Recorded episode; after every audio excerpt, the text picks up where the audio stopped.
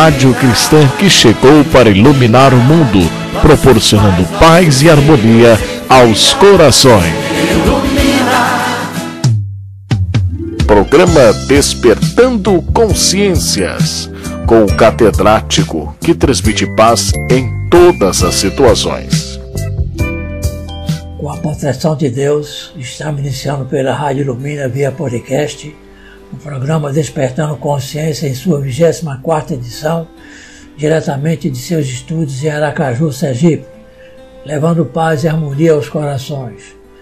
Na programação de hoje e as seguintes, o bloco Estudo, Pesquisa do Espiritismo no Brasil, será interrompido porque haverá uma reformulação no seu conteúdo, haja vista que os assuntos que haviam sendo apresentados dizia respeito à apresentação dos ex-presidentes da FEB, Federação Espírita Brasileira, concluída na semana atrasada. Estamos pesquisando para escolher algo que seja bastante útil e interessante para o nosso público. O entrevistado de hoje será um irmão nosso da Bahia, Dr. Marcel Mariano. Ele já esteve aqui em Aracaju por diversas vezes realizando palestras e seminários, e em alguma dessas oportunidades conseguimos gravar algumas entrevistas com ele. Nesta edição será apresentada uma delas abordando libertação do sofrimento, tema abordado nesse seminário super interessante e vale muito a pena ouvir o nosso irmão Dr. Marcelo Mariano. Dentro de mais alguns instantes estaremos com ele no ar. Aguarde.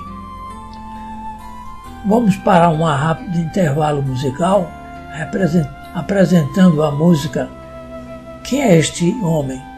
interpretada por Cici Freitas, do seu CD Jesus em mim.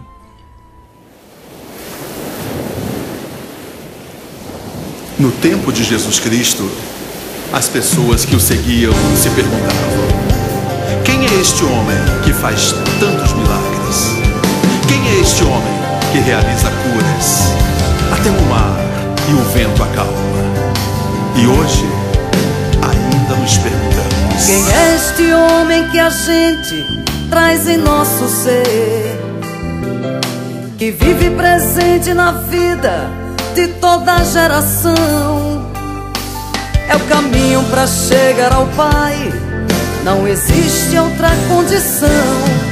Sua luz resplandece e queima no meu coração. Quem é este homem que é o verdadeiro juiz? Mostrou a verdade, nasceu para somente servir. Ele é rei ao mesmo tempo plebeu, e para ele somos todos iguais. A sua palavra alimenta, é fonte de paz. Quem é este homem que é nossa salvação? Que veio viver o amor e nos trazer solução. Quem é este homem que fez semear o amor? Que falou para tantos e até os doentes curou entregou sua vida por nós, com os braços abertos na cruz. Este homem que fez maravilhas se chama Jesus. Quero andar no teu caminho, partilhar do teu amor, regozijo da tua paz, ó meu Senhor. Quero poder te encontrar, louvor. Os teus anjos anunciam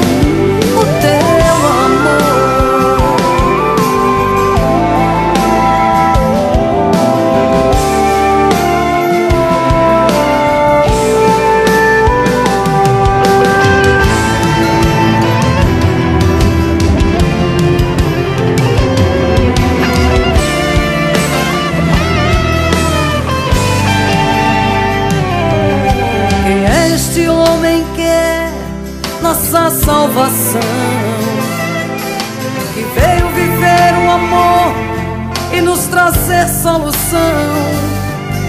Quem é este homem que fez semear o amor? Que falou para tantos e até os doentes curou. Entregou sua vida por nós, com os braços abertos na cruz. Este homem que fez maravilhas se chama Jesus.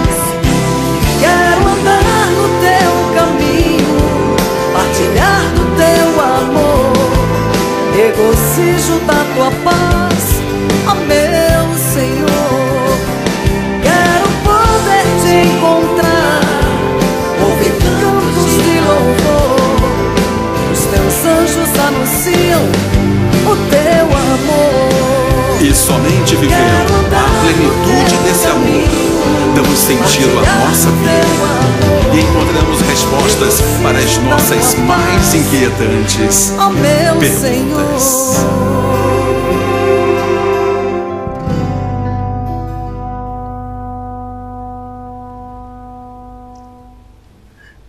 Noticiário. Comenda Chico Xavier.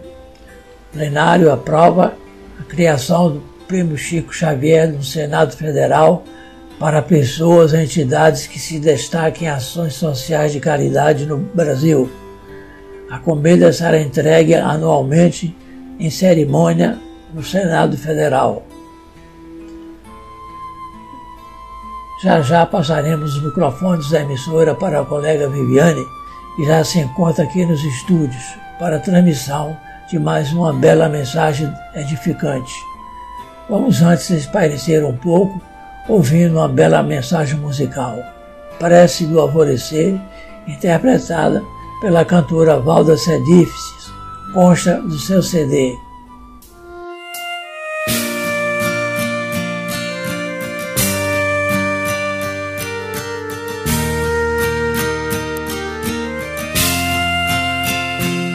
Senhor, eu gostaria de ser uma via láctea de amor para que as noites aqui da terra fossem mais belas na minha pequenez. Sei que não posso ser um arquipélago de astros. Deixe-me ser pirilampo na noite escura, iluminando a amargura de quem anda na solidão. Eu queria ser a chuva generosa que caindo reverdece o chão. Senhor, eu gostaria de ser poeta, orador, artista, para encantar a grandeza da tua magia. Porém, me falta o astro, a poesia, a arte, a inspiração. Deixe-me apenas dizer-te que eu amo a vida para engrandecer-te por ser bela e colorida. Então, nada sendo. Muito obrigado, Senhor, pelos dias que vivi. Muito obrigado, Senhor, porque nasci. Pelo teu amor. Obrigado, Senhor. Eu queria ser um jardim de flores de todas as cores para embelezar a terra. E quando alguém passar por mim e eu lhe perguntar, oh, olá,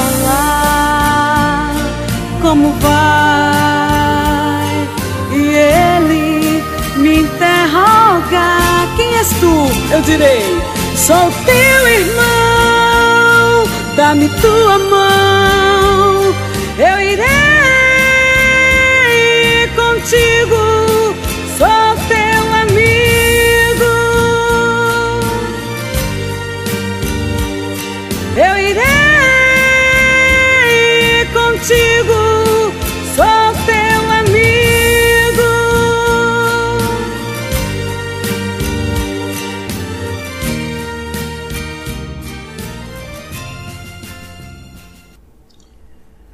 Viviane, agora é com você.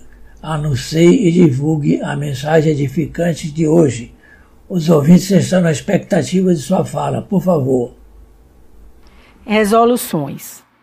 Toda vez que um ano novo inicia, costumamos fazer promessas e dizemos: a partir de janeiro, no novo ano. Nem sempre essas promessas se concretizam. Talvez porque não as especifiquemos bem, deixemos tudo meio no ar.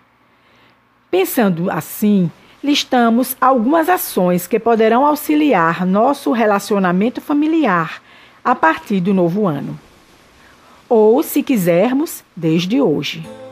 1. Um, jantar juntos, em família, durante sete dias. Poderá ser um desafio, face a tantos compromissos que todos têm. Mas uma boa sugestão é aproveitar o período de férias para a execução. 2. Levar o cônjuge para sair e conversar a dois. Conversar sobre os tempos do namoro, do noivado, sobre si mesmos, recordando como é bom estarem juntos nesta vida. 3. Orar por seu marido, sua esposa, seus filhos, todos os dias. Oração é proteção, envolvimento, vibração e a todos fará muito bem.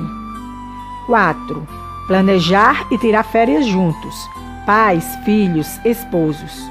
Tornar esse período um agradável reviver de estreita convivência. 5. Levar cada um de seus filhos, um de cada vez, para tomar café da manhã, fora de casa, ao menos uma vez durante um ano. Será um momento especial em que cada filho se sentirá especial, único, com toda a sua atenção naqueles momentos só para ele. 6. Escrever uma carta para cada membro de sua família, contando por que o ama.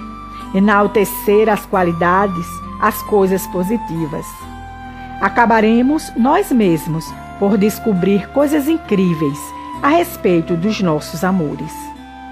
7. Ligar para o trabalho do seu cônjuge, vez ou outra, somente para saber como ele ou ela está.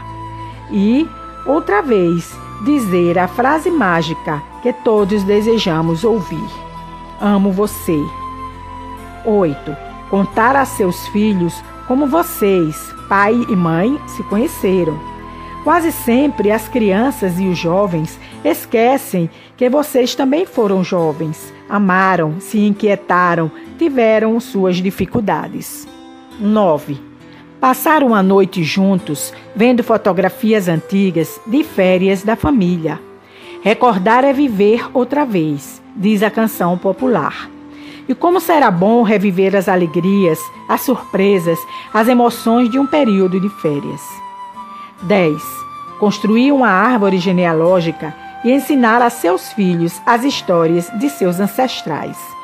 A experiência de vida de avós, bisavós, suas lutas e suas vitórias poderão servir de grandes exemplos aos mais jovens. 11. Lembrar de elogiar seu cônjuge e seus filhos para alguém, na presença deles, vez ou outra. Quase sempre comentamos as coisas ruins que cada um realiza e nos esquecemos das tantas positivas, por vezes até extraordinárias, que nossos amados promovem. 12. Dar a cada filho a liberdade de escolher seu cardápio favorito para o jantar, ao menos uma vez por mês. Isso criará disposição e comprometimento, até mesmo porque se pode estabelecer que ele mesmo faça o jantar naquele dia, ou ao menos auxilie na sua elaboração. Essas regras, com certeza, não serão propiciadoras de soluções de todos os problemas que se vive porta dentro do lar. No entanto, melhorarão e muito as nossas relações familiares. E que de mais importante podemos desejar para um novo período de tempo, senão vivermos o melhor possível com as pessoas que constituem nossa constelação familiar. Uma família amorosa comunica-se e uns ouvem aos outros. Demonstra senso de responsabilidade compartilhada. Valoriza o serviço um do outro. Promove refeições em que toda a família se reúne e conversa. Compartilha o tempo de lazer. Afirma e apoia um ao outro. Tem senso de humor e brincadeira. Pense nisso. Redação do Momento Espírita, com base no capítulo 25, Maneiras de Curtir Sua Família, de Tim Kimmel, e do capítulo Características de uma Família Amorosa, de Dolores Curran, do livro Listas para Aquecer o Coração. Teremos agora a apresentação da entrevista com o nosso prezado irmão, amigo, Dr. Marcelo Mariano, que vai discorrer sobre assuntos abordados no seminário e palestras realizadas na sede da Federação Espírita do Estado de Sergipe. Não vamos complementar os seus dados pessoais, porque durante a gravação da, da entrevista já foram todos elencados, apenas informando que ele não mais pertence ao quadro diretivo da FEB, Federação Espírita do Estado da Bahia mas nem por isso deixa de colaborar com essa federativa em seus eventos mais, mais valiosos.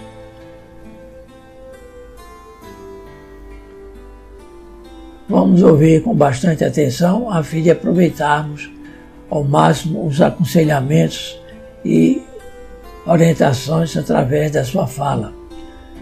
Vamos realizar a habitual harmonização com a mensagem musical intitulada Suave Luz Clareia, interpretada pelo cantor e compositor Moacir Camargo de São Paulo. E logo em seguida, a entrevista será veiculada. Solicitamos ao companheiro da técnica, logo após a harmonização, colocar a entrevista no ar.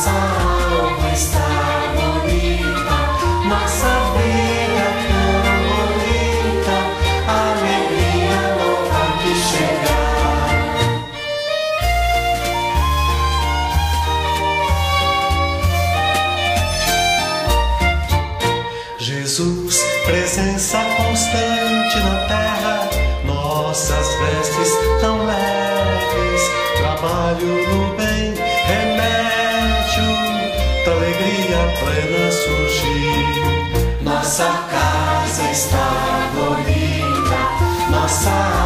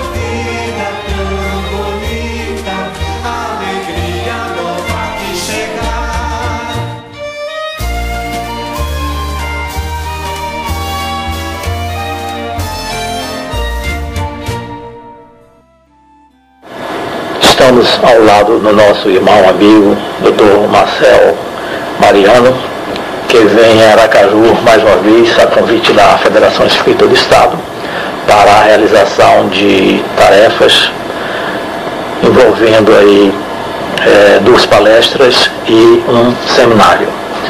É, nós queremos é, dizer a doutor Marcel e aos ouvintes é, que ele é uma presença muito querida aqui em nosso estado e naturalmente os ouvintes, a grande maioria já sabe de quem se trata, mas para aqueles que não conhecem, é, Dr. Marcel Cadider Mariano, ele é advogado, professor, é, também ele está lotado na, na, assistência jurídica do menor, lotado na primeira vara da infância e juventude, é, diretor de integração da Federação Espírita do Estado da Bahia, médio de psicografia, é, muito requisitado para palestras e seminários, e vez por outra está sempre atendendo aos convites que aqui os irmãos aqui do nosso estado é, lhe fazem e ele, muito boa vontade, sempre está que pode aqui em nossa cidade. É, seja bem-vindo. É, o programa Momentos de Luz, essa entrevista vai ser é, direcionada para o programa Momentos de Luz e nós queremos nesse instante lhe cumprimentar, dar as boas-vindas e dizer que nos sentimos muito felizes com a sua presença aqui em Aracaju mais uma vez nossos iniciais votos cordiais de muita paz aos ouvintes que estejam em casa, na auscultação deste programa, o nosso agradecimento aos queridos companheiros que fazem o momento de luz. E a nossa gratidão por voltar mais uma vez a Aracaju, trazendo as nossas reflexões acerca desta temática que nos propicia o retorno à capital de Sergipe, para discutir e para conversarmos sobre a libertação do sofrimento, tanto neste sábado quanto neste domingo. E nos colocamos inteiramente à disposição para as questões que possam ser propostas, trazendo as luzes da doutrina espírita para os palpitantes temas que serão ventilados nos próximos minutos. É, nós, inclusive, vamos é, elencar aqui é, as atividades. Ele começou ontem com uma palestra lá no auditório Boa Nova da Federação, cuja palestra pública versou sobre a busca da espiritualidade no terceiro milênio. Hoje, ontem, dia 3 de julho de 2009, e hoje, sábado, dia 4, ele está realizando um módulo 1 é, de um seminário, Libertação do Sofrimento, é, na parte da noite de hoje, de sábado, uma palestra, uma segunda palestra pública, às 19h30 horas, lá novamente no Auditório Boa Nova da Federação, a busca da verdade. E completando as suas tarefas, amanhã, domingo, dia 5 de julho, ele estará concluindo o seminário cujo título é Libertação do Sofrimento, é o módulo 2. Mas nós inicialmente queremos também saber dele o seguinte, é, a sua convivência com Divaldo Franco é muito estreita. É, existe algum convite para, exemplo de André Luiz Peixinho, é, realizar um seminário em conjunto? Não, ainda não temos um convite formal do professor Divaldo Pereira Franco para realizarmos uma atividade conjunta nós temos um convite dele, feito pessoalmente há dois anos atrás, para nos integrarmos ao projeto que ele criou há 11 anos chamado Você e a Paz. Sempre no dia 19 de dezembro de cada ano, há uma grande concentração pública na Praça do Campo Grande, em Salvador. E esta concentração foi se tornando tão grandiosa nos últimos anos, tanto que no ano passado, 2008, conseguiu reunir 30 mil pessoas, segundo dados da Polícia Militar da Bahia. E ele nos fez um convite para que pudéssemos estar com ele todo este ano, já que o professor Divaldo é, está colocando o projeto Você e a Paz a cada mês em um bairro diferente de Salvador.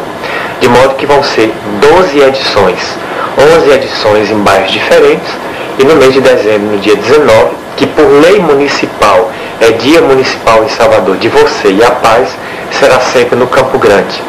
Ele também já nos fez um convite para escrever artigos para publicar na revista Presença Espírita, que é a revista do Caminho da Redenção. De modo que, de maneira muito natural, nesses últimos 25 anos de amizade, eu tenho me aproximado um pouco mais dele e ele de mim.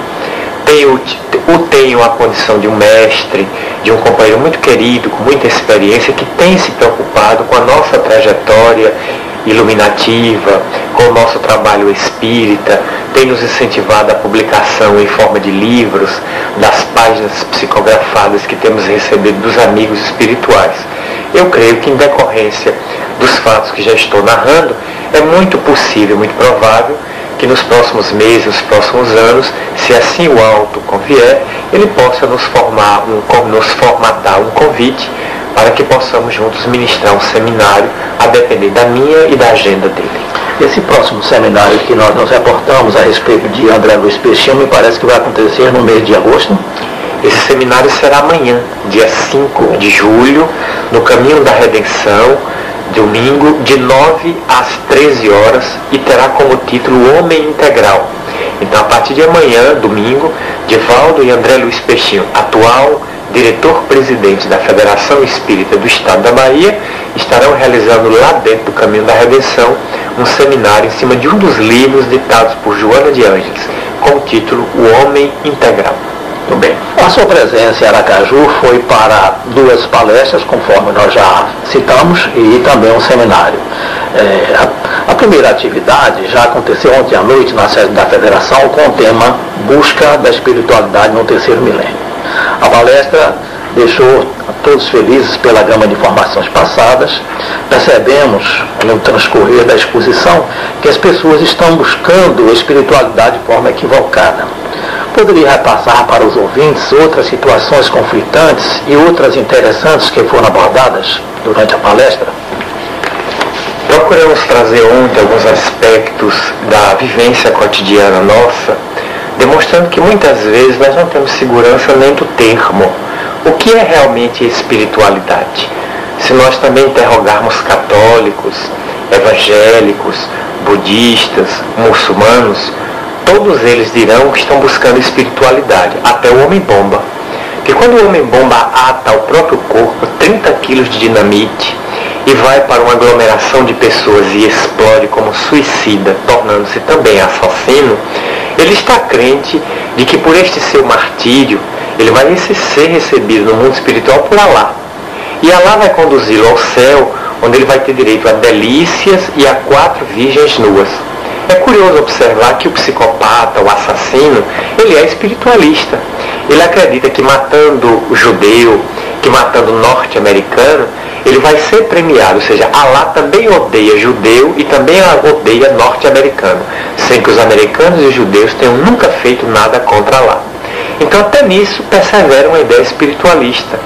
As pessoas estão muito buscando um bem-estar espiritual através da manutenção de um corpo físico saudável. Está aí a busca intensa pelas academias, pelas ginásticas, pelos coquetéis de vitaminas, pelas cirurgias corretivas para esculpir o chamado corpo perfeito.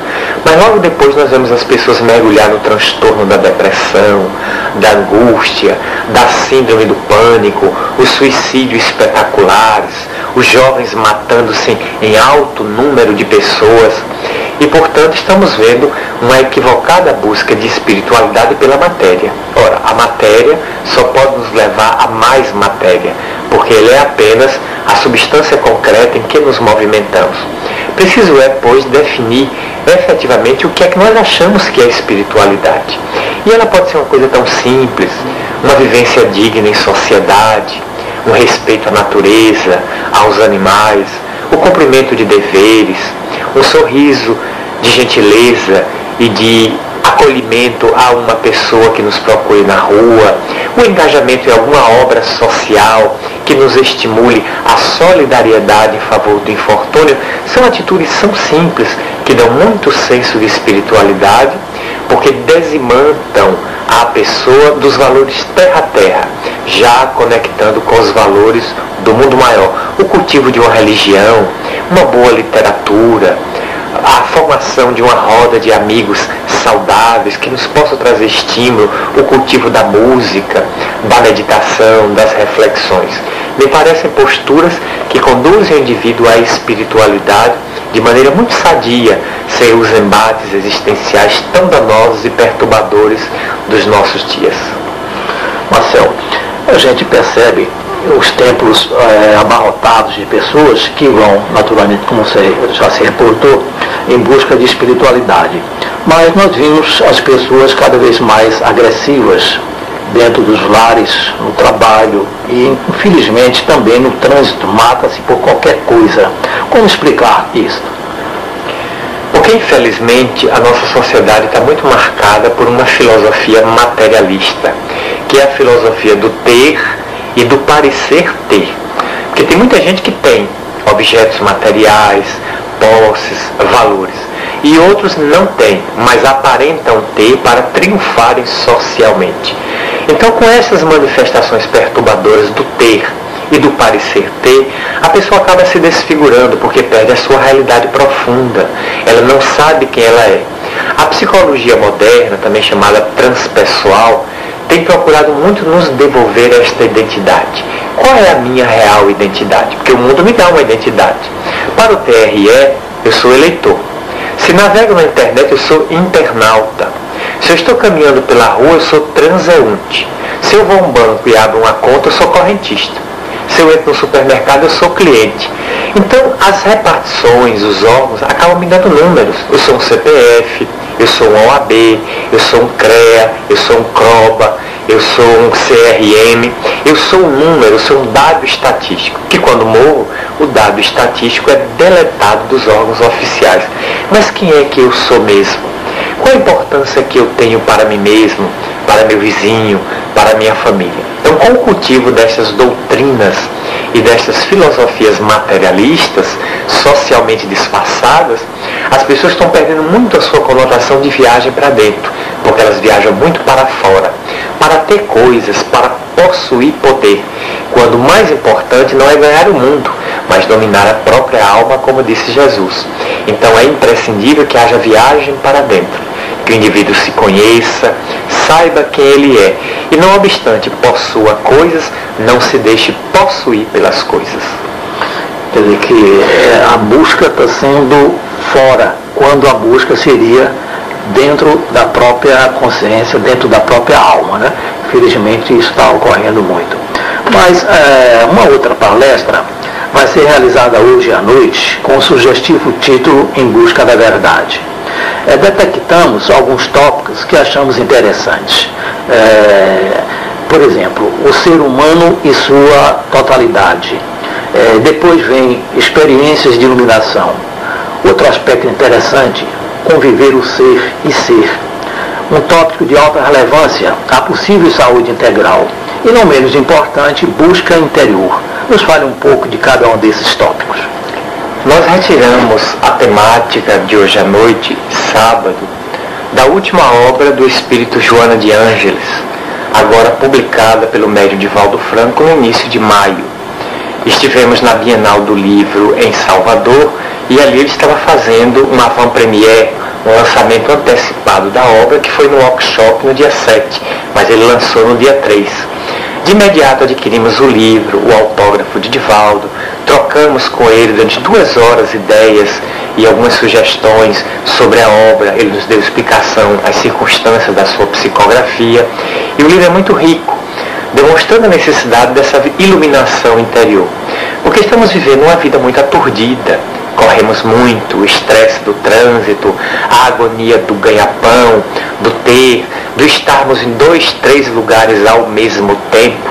Nós queremos ser uma pessoa quase onipresente por causa dos recursos virtuais, da internet, dos recursos midiáticos. E nos aturdimos e perdemos a nossa paz. Estamos trocando muito a realidade pela ilusão. E ao vivermos iludidos, chega um momento que a gente se desencanta, nos decepcionamos, adoecemos, fazemos síndromas fazemos quadros perturbadores internos. Portanto, é preciso a iluminação. A iluminação é a grande viagem para dentro. Como propôs Santo Agostinho em O Livro dos Espíritos, na questão 919, o conhece-te a ti mesmo. A maioria das criaturas luta por conhecer o outro. Compra revistas de fofoca mensal, quer saber com quem o ator, a atriz dessa semana está saindo, se acabou o casamento, se já está com outro, como é que está a novela. Mas às vezes a pessoa não sabe nada a respeito de si própria. Ela tem reações absolutamente inesperadas diante de um assalto, diante de um rato, diante de uma barata, diante de um incêndio. E ela própria se ignora, porque ela conhece muitos assuntos sobre o outro. Isso nos aturde, porque esses assuntos estão em modificação muito rápida. O que eu sei hoje, daqui a meia hora, já é notícia desinformada. Eu já estou desinformado. Então eu estou sempre me atualizar. E isso me inquieta, me aturde. Fundamental, pois, fazer essa viagem para dentro. Ter mais uma tranquilidade interior, se autoconhecer, saber que caminhos nós estamos trilhando, o que, é que os amigos pensam de nós, o que é que nós pensamos sobre os amigos. Nessa viagem para dentro, faremos hoje, pois, uma exposição retratando esta busca nossa por esta verdade, que está muito fragmentada, mas nós temos que buscar a verdade total.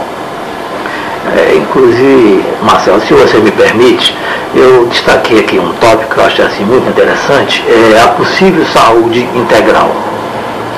A maioria das pessoas tem buscado muito a saúde do corpo. Vemos aí as corridas pelas academias, vemos aí a luta pelos coquetéis de saúde, pela modelagem, pela toxina botulínica, pelo botox. Esculpir o corpo perfeito em homens e mulheres, surgiu agora o homem metrosexual, este campeão, este garanhão na cama, que satisfaz várias mulheres durante a noite e não se cansa, os superatletas olímpicos, ganhadores de 7, 8, 10 medalhas de ouro. Entretanto, o indivíduo está bastante aturdido, porque recentemente o último campeão das Olimpíadas de sete medalhas de ouro foi surpreendido fumando maconha o que é um péssimo exemplo moral para a juventude do país que ele representa, que é os Estados Unidos. Aqui acolá vemos este ou aquele que usa anabolizantes, usa determinados aditivos químicos para ganhar massa muscular. Então está muito se preocupado em preservar o corpo, que vai morrer. Porque todo corpo, seja ele deteriorado ou saudável, ruma para o túmulo. Mas qual é a ginástica do espírito que as pessoas estão fazendo? Elas estão fazendo ginástica de solidariedade, o salto sobre as dificuldades existenciais, o nado no mar alto das grandes experiências humanas. Estamos fazendo o arremesso dos nossos distúrbios para longe para nos tornarmos pessoas interiormente limpas. Então não se vê o mesmo esforço e a mesma energia empregada para cuidar do corpo para cuidar da alma. Não obstante, os templos religiosos estarem abarrotados de pessoas cultivando a fé cega, a fé sem raciocínio. Elas estão ali porque elas creem, mas elas não sabem. E a fé espírita que Allan Kardec recomenda é aquela que pensa, aquela que raciocina, que pode encarar a razão face a face em todas as épocas da humanidade. E não tem medo nem da ciência, nem da filosofia e nem da ética, porque é uma fé absolutamente iluminada pela razão. Agora vamos é, lembrar alguns assuntos que vão ser abordados no seminário Libertação do Sofrimento. No módulo 1 temos as quatro novas verdades do budismo. No módulo 2 vão ser abordados o sofrimento e a felicidade na visão espírita, causas do sofrimento humano, intervenção dos espíritos no sofrimento humano, Jesus e suas lições para administrar o sofrimento nas paisagens humanas. E, finalmente, libertação do sofrimento à plenitude. Poderia dar uma palhinha para os ouvintes de momentos de luz, é, passando o conteúdo resumido de tantos assuntos nobres, elevados e cheios de espiritualidade superior? Nós vamos nos valer da obra do mesmo título, Libertação do Sofrimento, de Joana de Ângeles, que foi lançada em dezembro do ano passado.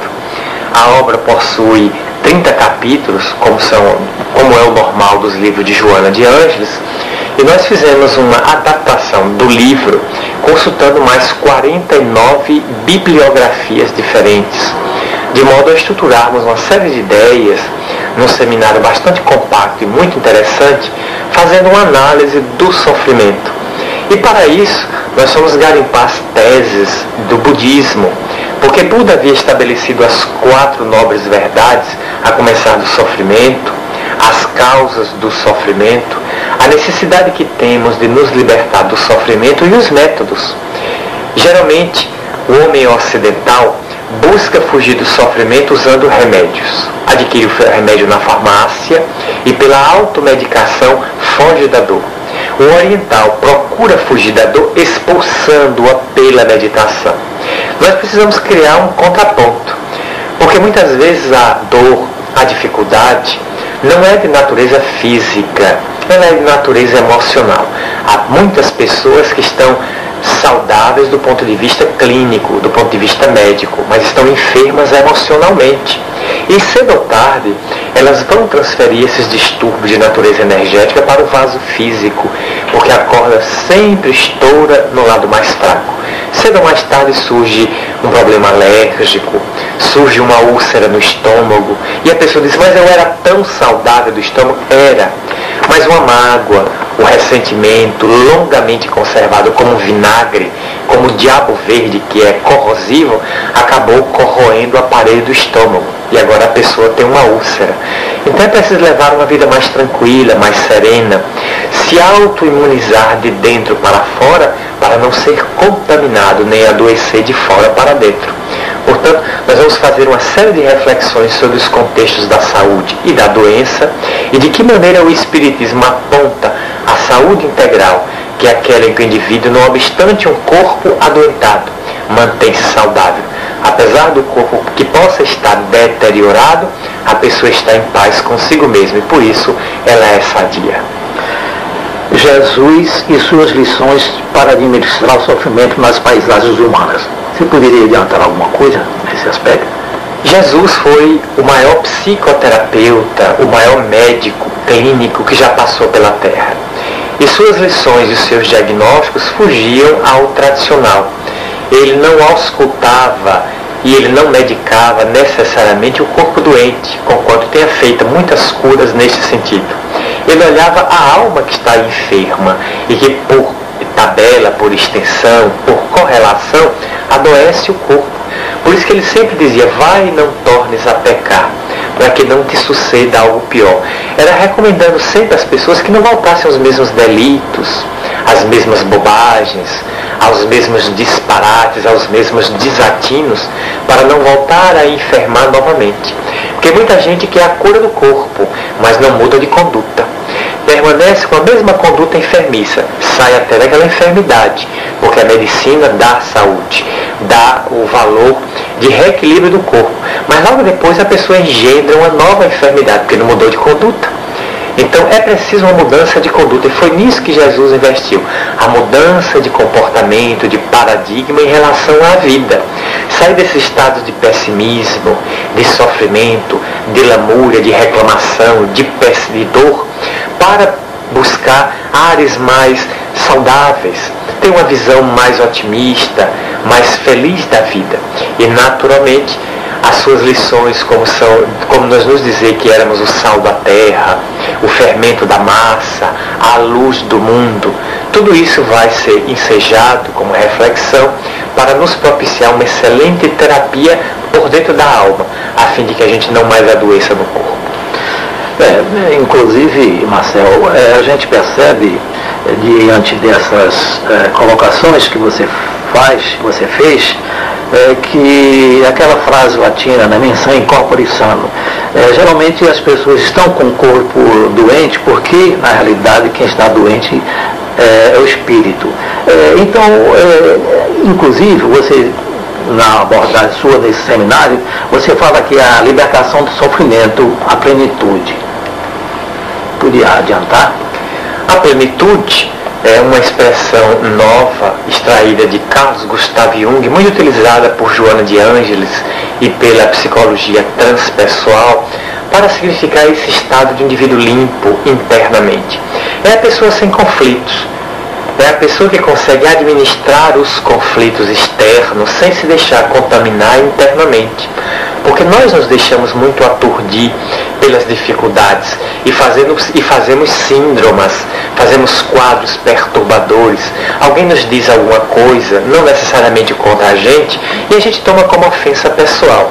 Daqui a pouco estamos amargurados, ressentidos, magoados contra a pessoa. E a pessoa nem está sabendo que nos atingiu, mas nós tomamos aquilo como um petardo. Aí adoecemos, perdemos o sono, atingimos o estado de insônia, temos gastrite no dia seguinte e aqueles quadros vão deteriorando o vaso físico, diminui a nossa resistência imunológica e daqui a pouco nós adquirimos uma enfermidade mais cruel, mais demorada, mais insidiosa, a por causa de um distúrbio insignificante, porque a gente dá muito valor ao mal. A gente prestigia muito a frase infeliz, nós nos preocupamos muito com o ato de violência e deletamos os momentos felizes. Nós ignoramos as boas notícias, nós jogamos fora as boas amizades. Frequentemente mães em Salvador me dizem assim, meu filho se deteriorou porque estava nas más companhias. E por que é que não escolheu as boas companhias?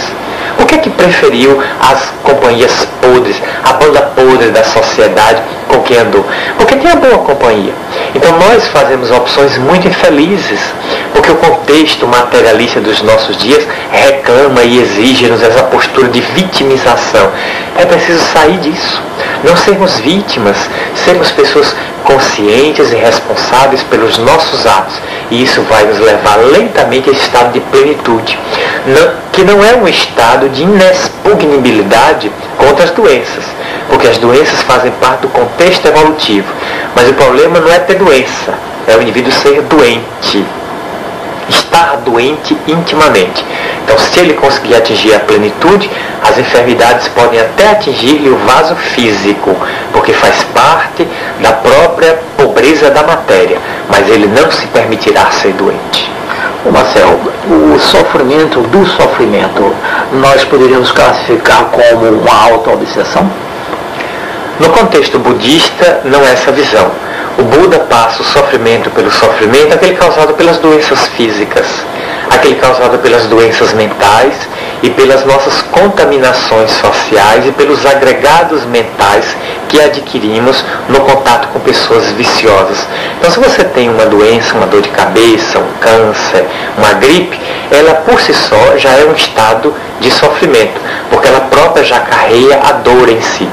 Se você tem um distúrbio mental, uma hidrocefalia, uma síndrome de Down, uma loucura, ela também impede que você tenha uma plenitude de suas faculdades e suas relações afetivas na Terra. E os agregados mentais e as contaminações sociais são aqueles contatos perturbadores que a gente tem com pessoas doentes. Às vezes a gente mora num condomínio, numa casa vizinha, e a pessoa só vê a vida pelo lado triste ou pelo lado pessimista, está sempre crítica, está sempre ferina, está sempre violenta nas palavras. E de tanto estarmos com aquela pessoa, a gente se contamina. Acaba vendo a vida por um prisma muito negro, muito sombrio. Então nós nos deixamos muito contaminar pelas ideias dos outros. A questão da moda, a questão da mídia, das novelas, que nos carregam muito maneiras e atitudes de agir que não são nossas. Nós acabamos sendo marionetes de outras pessoas que nos estimulam e nos se tornam paradigmas e exemplos para nós, em que nós não temos uma devida personalidade de sermos nós mesmos. Então é preciso sair desses estados e termos consciência dos nossos atos no mundo. Agora, eu percebi que no seminário, no módulo 2, é, você vai fazer uma abordagem a respeito do ainda sobre o sofrimento, a intervenção dos espíritos no sofrimento humano. De que maneira? Allan Kardec perguntou a esta questão, formulou esta questão no livro dos Espíritos. E as entidades venerandas responderam de que os espíritos se preocupam com as nossas dores, com os nossos sofrimentos. Os espíritos nobres nos inspiram e nos sugerem ideias para que saiamos do problema. Enquanto os espíritos infelizes mais nos empurram para a lama, para a dificuldade, porque o que eles querem é que soframos tanto quanto eles estão sofrendo. Mas quem é que decide? Quem é que bate o martelo no final? É a gente. Ou eu sigo a sugestão dos espíritos nobres e luto contra o sofrimento, tentando sair dele, ou permaneço na depressão, na preguiça mental, na dificuldade, sofrendo mais ainda. Então eu sou sempre senhor do meu livre-arbítrio para decidir que caminho trilhar. A opção final, a decisão final será sempre minha. Por isso, os Espíritos estão aí para nos ajudar, mas pedem no mínimo a nossa cooperação mental. É, muito bem. Infelizmente, nosso tempo é limitado. Nós gostaríamos de passar mais tempo conversando com o nosso querido irmão. E nós, nesse instante, é, vamos retornar os microfones para que o nobre irmão, que gentilmente acedeu na realização dessa entrevista, faça algum acréscimo e também é, deixe uma mensagem final aos nossos ouvintes que, com absoluta certeza, vão ficar muito felizes. Leve, Marcel, para familiares e confrades queridos da Boa Terra, o abraço fraterno da família espírita sergipana, com votos de muita paz e muita luz. Volte sempre, você mora em nossos corações. Nós queremos agradecer ao nobre entrevistador que se dispôs a acolher essas modestas informações nossas. Queremos agradecer aos nossos ouvintes de momentos de luz que pacientemente estão em casa nos auscultando. Agradecer à Federação Espírita do Estado de Sergipe o honroso convite que nos formulou para estarmos aqui na pessoa do seu presidente Júlio César de Freitas Góes, as articulações dos companheiros que nos têm dado toda assistência nesses três dias em que estamos aqui em Aracaju. E desejar a todos votos de muita paz, de muita harmonia, que este seminário possa ter utilidade para iluminar alguma pessoa e já nos estaremos inteiramente recompensados pelo esforço de tê-lo construído e de tê-lo trazido. Agradecer uma vez mais a acolhida, toda a fraternidade e a ternura com quem, tem, com quem temos sido recebido até hoje em Aracaju e desejar a Deus, pedindo a Deus que despeje sobre todos os companheiros que estejam nos ouvindo votos de uma semana muito feliz, muito plena, sem o sofrimento mas com grandes reflexões, rumando para a plenitude e para a paz de espírito. Muito obrigado a todos.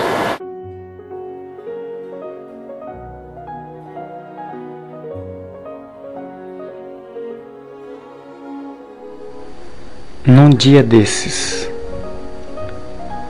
num dia desses, farei uma mudança em minha vida, buscando uma nova referência para as minhas atitudes. Num dia desses, por absoluta necessidade do meu crescimento íntimo, buscarei servir ao mundo sem cogitar do meu ego. Num dia desses, vou abandonar de vez a tristeza e sair pelo mundo cantando a minha alegria de estar viva. Num dia desses, Vou colocar uma roupa florida e fingir para mim mesma que é primavera. Num dia desses, vou tirar o sapato e sair descalça pela rua, vivendo outra vez o tempo em que fui criança.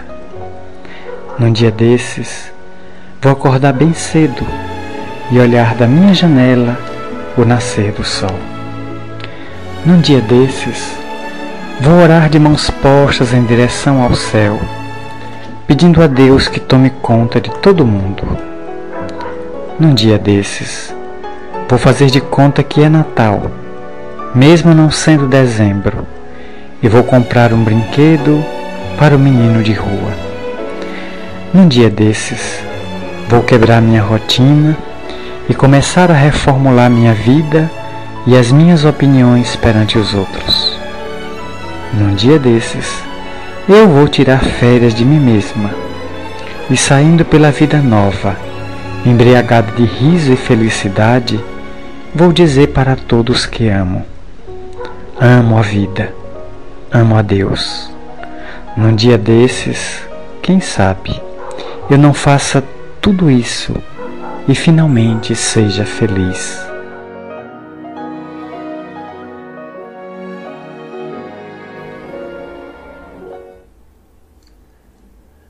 Chega ao final mais uma edição do programa Despertando Consciências, em sua 24 edição através da Rádio Ilumina. Não poderíamos deixar de registrar os nossos sinceros agradecimentos ao nosso irmão amigo Dr. Marcel Mariano pela valiosa contribuição a esta edição do programa Despertando Consciências. Que Deus o abençoe hoje e sempre. Aos queridos ouvintes que nos acompanharam em mais esta abençoada tarefa, deixamos aqui consignados também os nossos mais sinceros agradecimentos pelas valiosas vibrações de paz e harmonia. Que Jesus os cubra com suas bênçãos de luz e progresso espiritual. Os convidamos para na próxima semana estarmos vinculados mais uma vez ao programa Despertando Consciências. Que Deus nos abençoe e fortaleça na semeadura do bem. Até a próxima semana, se Deus assim nos permitir. Até lá.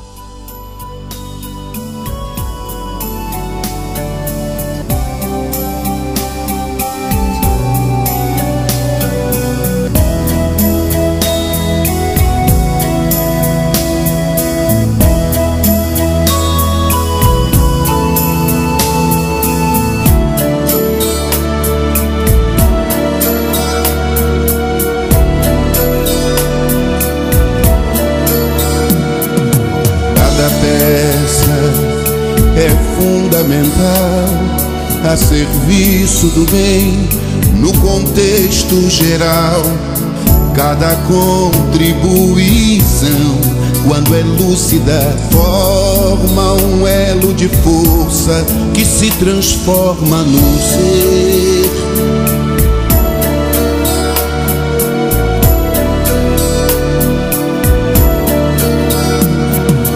Cada ser é um aberto canal irradia seus dons em seus diversos tons. O ideal de servir religa e o sentimento do ser coletivo se torna real. Como uma etérea colcha de retalhos multicores, cada cor com seus matizes, faz com que a concha aqueça, como se o Cristo fosse um sol feito de mil estrelas, cada estrela um ser pensante coletivo e radiante. Religar e religando, reluzindo, ceareiro cearando, prosseguindo. Põe o coração na luta, nem sabe o suor que custa caridade a remover todo o pecado, das próprias sombras sendo resgatado, reluzindo o interno templo, arrastando pelo exemplo o ativista do amor melhora a si mesmo sublima o ser dentro de si, para então dar de si mesmo melhor. Chama-se Filho de Deus, bendito do Pai, semeia pegadas de luz seremos um só com Jesus. Jesus.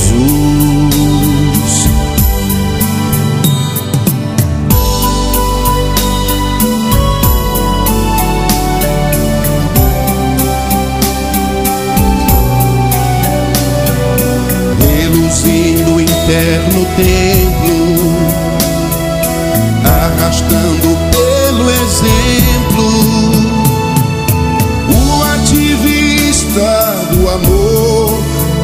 melhora a si mesmo, sublima o ser dentro de si, para então dar de si mesmo melhor.